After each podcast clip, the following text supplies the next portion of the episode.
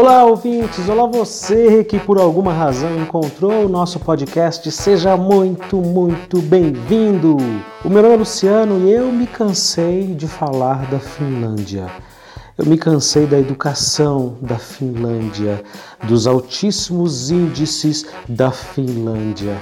Se você também está cansado de ouvir falar como na Finlândia tudo é perfeito, vem comigo e vamos escrever juntos essa cartinha uma carta para a Finlândia, ok? Em mais um episódio super especial aqui do Escola Pública Podcast. Mas antes de começar, um recadinho, sim, um recadinho muito, muito especial do nosso primeiro patrocínio, meus queridos. Vejam só, depois de mais de 30 episódios, conseguimos finalmente um patrocinador, um merchandising, um oferecimento, um apoio especial aqui para o nosso podcast. Vê? As coisas estão melhorando, pois é, quem diria, quem diria. Vamos que vamos!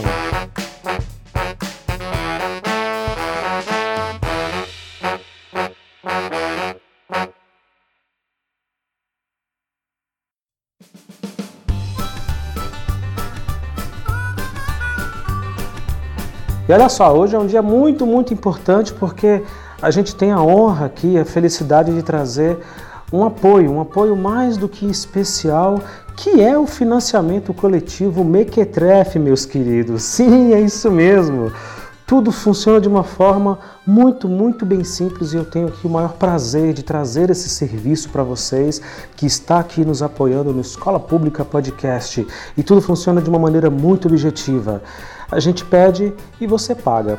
Simples assim, não é? Super fácil. A gente oferece um serviço de péssima qualidade, um podcast totalmente dispensável e aleatório que vai ocupar você ali durante uma horinha, um pouco mais, um pouco menos, e você dá o seu dinheiro pra gente. Não é maravilhoso? Pois então, o financiamento coletivo Mequetrefe é uma iniciativa vencedora e já é muito comum entre vários podcasts que estão aí no mercado. Milhares, eu disse milhares de pessoas estão participando e entrando nessa furada e se tornando mais um otário, colaborando todos os meses através do seu cartão de crédito, boleto, pagamento eletrônico, desses que fazem propaganda em tudo quanto é lugar e a gente nunca usa. O mais importante é que você colabore colabore, nos apoie em nosso trabalho, incentive, seja o nosso patrão. É isso, você será o nosso patrão. Seja você também mais um membro financiador de um podcast qualquer. Se você curte o conteúdo, se você acredita na nossa causa, junte-se a nós. Custa só um pouquinho todos os meses na sua fatura e você ajuda a manter a nossa ideia viva, firme, forte aqui todas as semanas. Afinal, você não pode viver sem a gente, não é mesmo? Você não pode, em hipótese nenhuma, viver sem ouvir as nossas vozes aí na sua cabeça, porque afinal, porque é lógico, nós somos muito, muito importantes. Participe você também, tem link aí na descrição. Se você for o bobo da vez e usar o nosso cupom especial, pode ganhar até 10% de desconto. É incrível, é inacreditável. É isso mesmo. A gente aumentou um pouco o valor para te dar esse desconto para você achar que está tirando uma vantagem. Afinal, conforto psicológico te faz bem e faz você achar que tudo está acontecendo e que as coisas estão fluindo, fluindo. E é isso que importa, né? É o seu bem-estar. Vamos lá, entra no Mequetrefe, seja assinante agora mesmo do nosso programa, colabore com o nosso conteúdo mal feito, incentive, participe dessa família e garanta também uma grana fácil para nós, porque afinal de contas, nós acreditamos na causa, nós levantamos a bandeira e a razão de nossas vidas, aí ó, bem no título de cada um desses episódios do podcast que você costuma ouvir. Mas dinheiro é dinheiro, né, meus amigos? É assim que possível eu largo essa profissão e eu vou viver só como produtor de conteúdo. Tudo que a gente quer é contar com o seu apoio e continuar produzindo qualquer coisa todas as semanas, porque isso a gente faz muito bem. Vamos lá!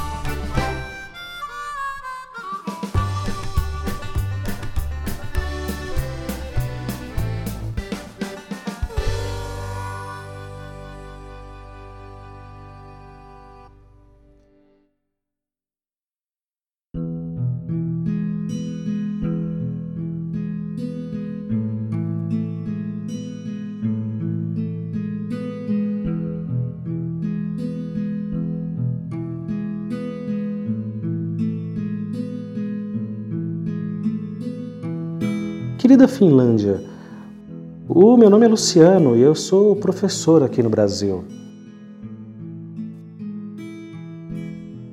Não é muita coisa, mas é o que eu escolhi como profissão e é isso que eu tenho feito todos os dias.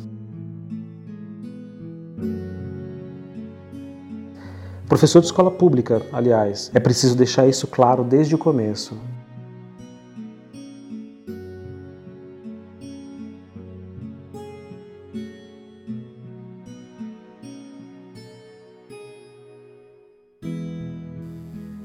Eu não sei se vocês aí na Finlândia sabem, mas aqui no Brasil, toda vez que a gente quer fazer uma comparação e quer usar algum dado muito específico sobre educação, a gente sempre usa vocês como exemplo.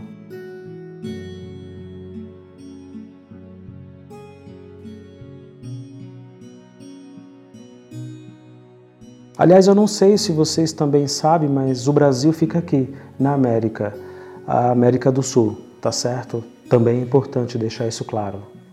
Vai guardando aí essas informações, no final tudo vai fazer sentido.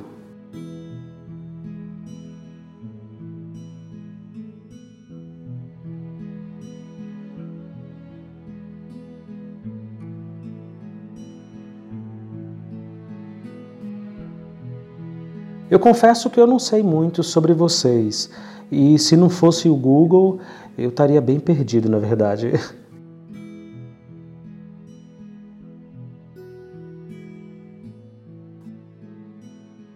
O que eu consegui descobrir é que a população de vocês é de mais ou menos 5 milhões de habitantes, né? É, é, o bairro aqui do lado tem mais ou menos isso, 5 milhões de habitantes. Aliás, será que é por isso que vocês têm um sistema educacional tão eficiente? por causa da população de vocês serem tão pequena? É, pode ser que sim. Ou talvez não, né? Outros países tão pequenos quanto vocês não têm uma educação tão eficiente e com índices tão avançados.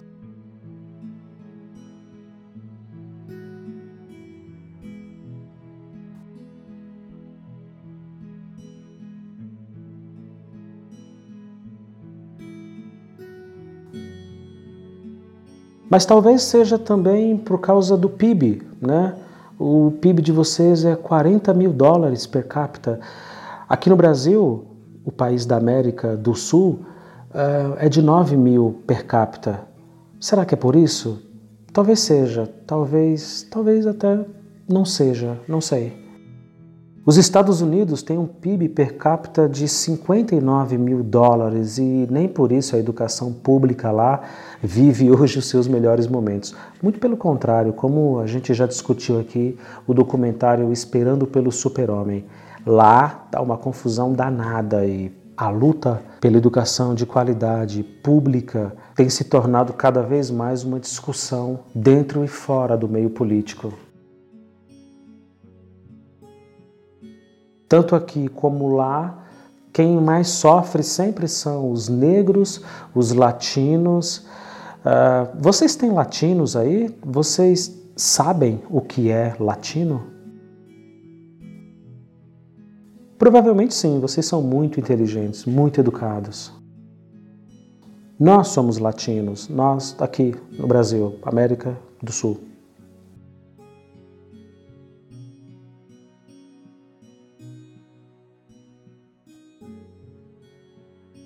Essa carta é para dizer que vocês têm sido comparados com o nosso país e com muitos outros países quando o assunto é IDH, Índice de Desenvolvimento Humano, quando o assunto é educação pública de qualidade. Eu nem sei se essa é uma comparação justa, eu não sei nem se é possível fazer uma comparação como essas, mas eu queria que vocês soubessem, eu queria que vocês tivessem a consciência de que toda vez que a gente vai falar dos índices e toda vez que a gente vai reclamar dos nossos governantes, a Finlândia sempre entra na jogada. Toda vez é a mesma história. Eu vi também que vocês são um país nórdico, né, de origens nórdicas, e que vocês têm a oitava maior extensão territorial e que por isso mesmo vocês são os menos povoados da Europa. Isso é interessante, é interessante. Será que é por isso que vocês têm números tão bons na educação? Ou não? Talvez não, né? Talvez seja o bem-estar social que vocês construíram desde 1950, ou então o serviço público eficiente e competente, do qual vocês tanto se orgulham, ou talvez o sistema político de vocês, o parlamentarismo. Será que é o IDH? Talvez a transparência política, a segurança, a liberdade econômica de imprensa, a expectativa de vida altíssima. Será?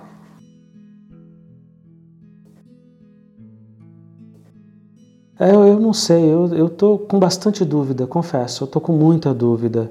Mas ao mesmo tempo eu também estou muito curioso, né? muito interessado em saber como que vocês conseguiram Honestamente perguntando, essa é uma indagação sincera. Como que vocês conseguiram? Como vocês convenceram os seus jovens de que a vida é muito mais do que funk, futebol, comer, dormir e viver às custas dos seus pais? Como vocês conseguiram colocar isso na cabecinha deles? Como?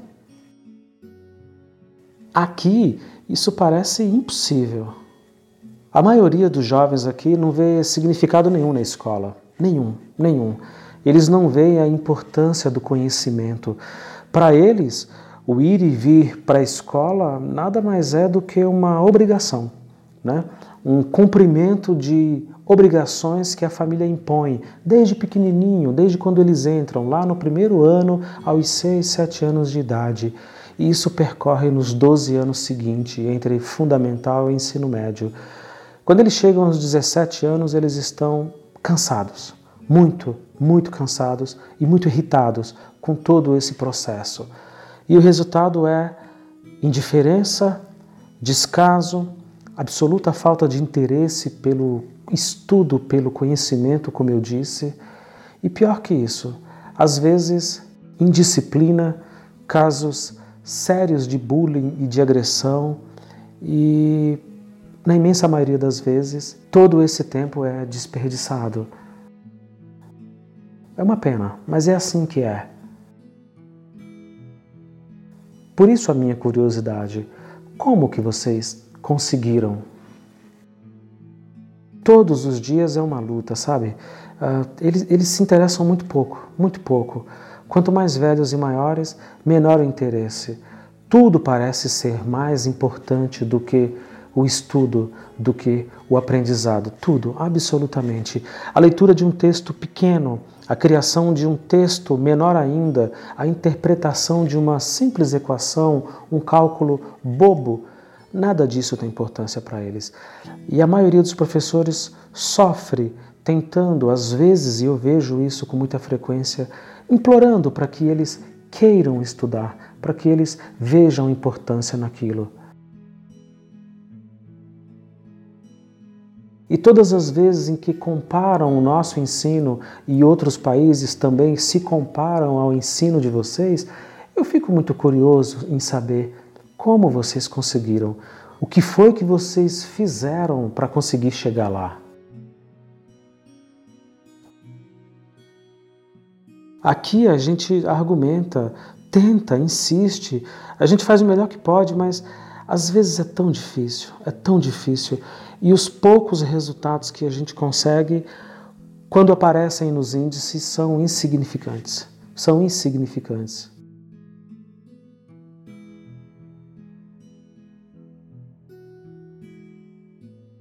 É lógico que há as exceções, é claro, existem muitas exceções. Algumas salas, alguns alunos, algumas escolas, mas são apenas isso, alguns.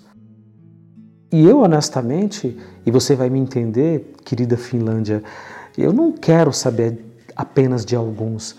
Eu quero a maioria, eu quero o todo. É para isso que eu trabalho na educação. Chegar ao final do ano, do terceiro ano do ensino médio, e ver esses adolescentes prestes a encarar o vestibular, mal sabendo português e matemática, é inaceitável. Mais de 90% dos nossos alunos não sabem o básico de matemática e português. Português, aliás, é o nosso idioma aqui no Brasil, América do Sul. Português de Portugal, porque a gente foi colonizado, século XVI, enfim. É uma longa história, eu acho que vocês nem estão muito interessados assim.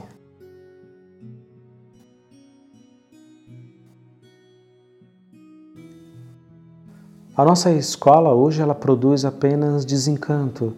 Aqui da periferia produz apenas tristeza. Os pouquíssimos alunos que sobram produzem frustração. É muito comum, por exemplo, querida Finlândia, no oitavo e no nono ano as salas serem muito, muito cheias. Ah, eu já trabalhei em escolas que tinham turmas com mais de 35, 40, 45 alunos. Eu sei, para os padrões de vocês isso deve soar como um absurdo. Para a gente também é um absurdo, mesmo esse sendo o nosso padrão aqui. Mas quando eles vão para o ensino médio, as turmas vão diminuindo, vão diminuindo, até chegar no último ano, como eu disse, 12 anos depois. E não restam mais do que apenas 12 alunos, 11 alunos. Eu já dei aula em turmas de terceiro ano com nove alunos.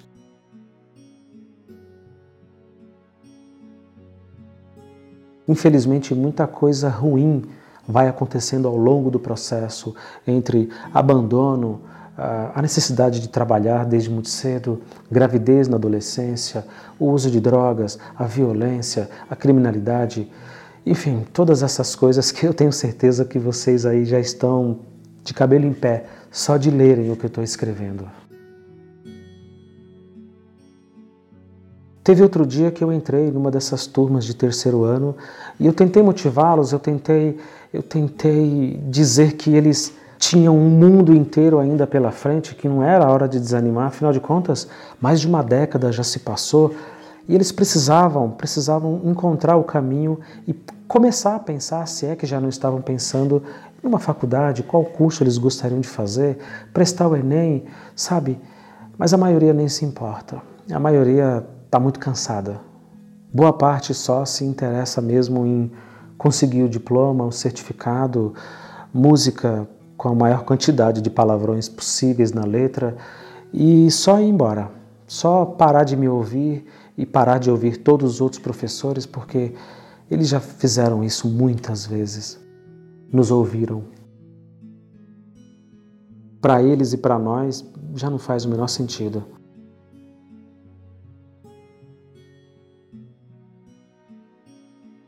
Daí o meu interesse, eh, querida Finlândia, de entender como vocês conseguiram Quais caminhos vocês seguiram? De repente a gente também consegue aqui, por que não? Não é? Vamos trocar aí algumas figurinhas, vamos bater um papo, me adiciona no Whats, me chama no privado. Quem sabe a gente consegue encontrar uma solução aqui para o nosso país, baseado no que vocês fizeram aí, já que a gente se compara tanto com vocês, né? Nós somos um país de mais de 200 milhões de pessoas. É, é bastante gente, né? Eu me lembrei, sem precisar fazer nenhuma pesquisa a respeito de vocês, que o piloto de Fórmula 1, o Mika Hakkinen, eu me lembro dele, ele é finlandês, né? Pois é, nós tivemos Ayrton Senna, nós tivemos Nelson Piquet, Emerson Fittipaldi, todos campeões mundiais, todos bi, tricampeões mundiais. Nós também somos campeões de futebol, cinco vezes. Vocês são campeões de dardo, né? É verdade, é verdade, eu pesquisei isso. Nós temos o samba, a bossa, o rock, o forró. Vocês têm o metal sinfônico, eu não, eu não sei direito o que significa isso, mas acredito que deve ser uma coisa muito legal. Aqui não neva, aqui não tem terremoto, aqui não tem maremoto, não tem vulcão, também não tem tsunami. Não, não, aqui a terra é boa, faz sol o ano inteiro, tem chuva, tem rio, tem praia tem paraíso, aqui tem de tudo, tem de tudo. Talvez sejam essas as facilidades. Os meus alunos, apesar de serem muito pobres, de morar muito mal lá na quebrada, na periferia, eles têm todo o conforto necessário. Eles têm roupa, têm comida, têm casa, têm família, apesar dos pesares, têm celular de marca no bolso, eles ostentam e carregam tudo aquilo que os pais se sacrificam para comprar e pagar. É, eles têm tudo. o nosso país também tem tudo. O que será que deu errado, Finlândia? Aonde será que nós falhamos? O que é que a gente não consegue enxergar? Será que vocês podem nos ajudar?